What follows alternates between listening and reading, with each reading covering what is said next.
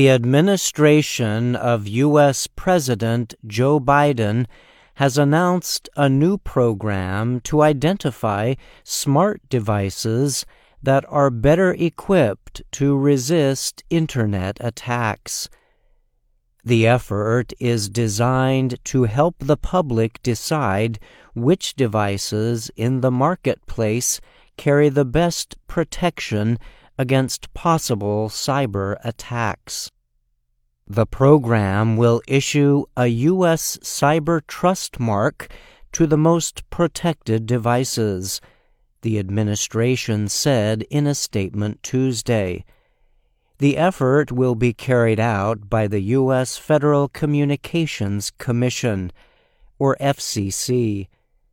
The goal of the program is to provide tools for consumers to make informed decisions about the relative security of products they choose to bring into their homes, the statement added.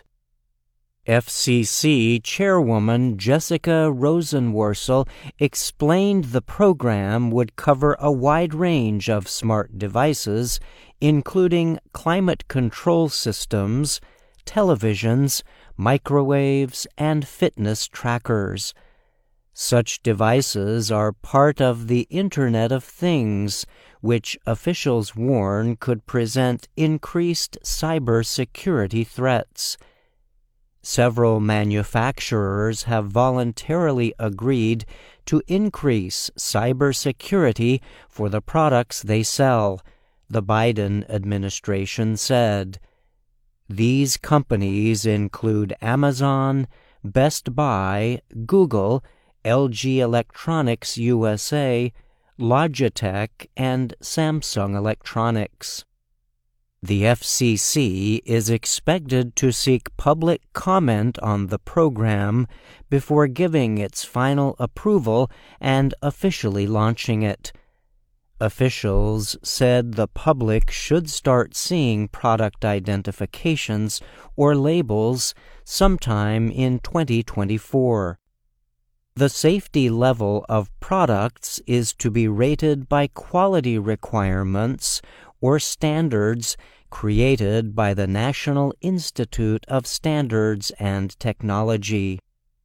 These guidelines call for products to require unique and strong passwords, data protection measures, and software improvements. In addition, the devices should have built in tools to identify when cyber attacks are attempted. The effort will be similar to the Energy Star program, which currently labels products to show that they save energy.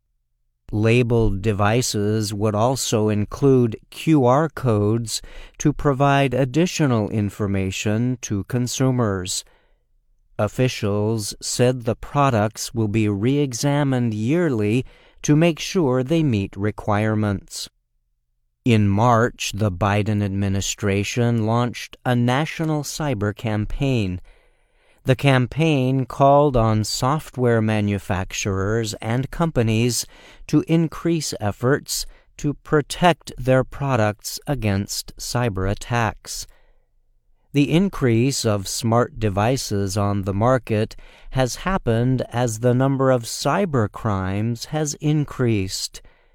Internet attacks on personal devices can give criminals a way into home computer networks. The amount of dangerous software aimed at Internet of Things devices rose sharply in 2022. Cybersecurity company SonicWall has estimated. Many of the attacks happened in North America. The FCC's Rosenworcel said consumers can now have peace of mind that the products that they're bringing into their homes adhere to widely accepted security and privacy standards. An April report from cybersecurity company Bitdefender estimated the least secure devices were smart televisions followed by smart plugs routers, and digital video recorders. Internationally, the U.S. Department of State will seek to persuade allies and partners to cooperate to establish similar labeling efforts, the White House statement said.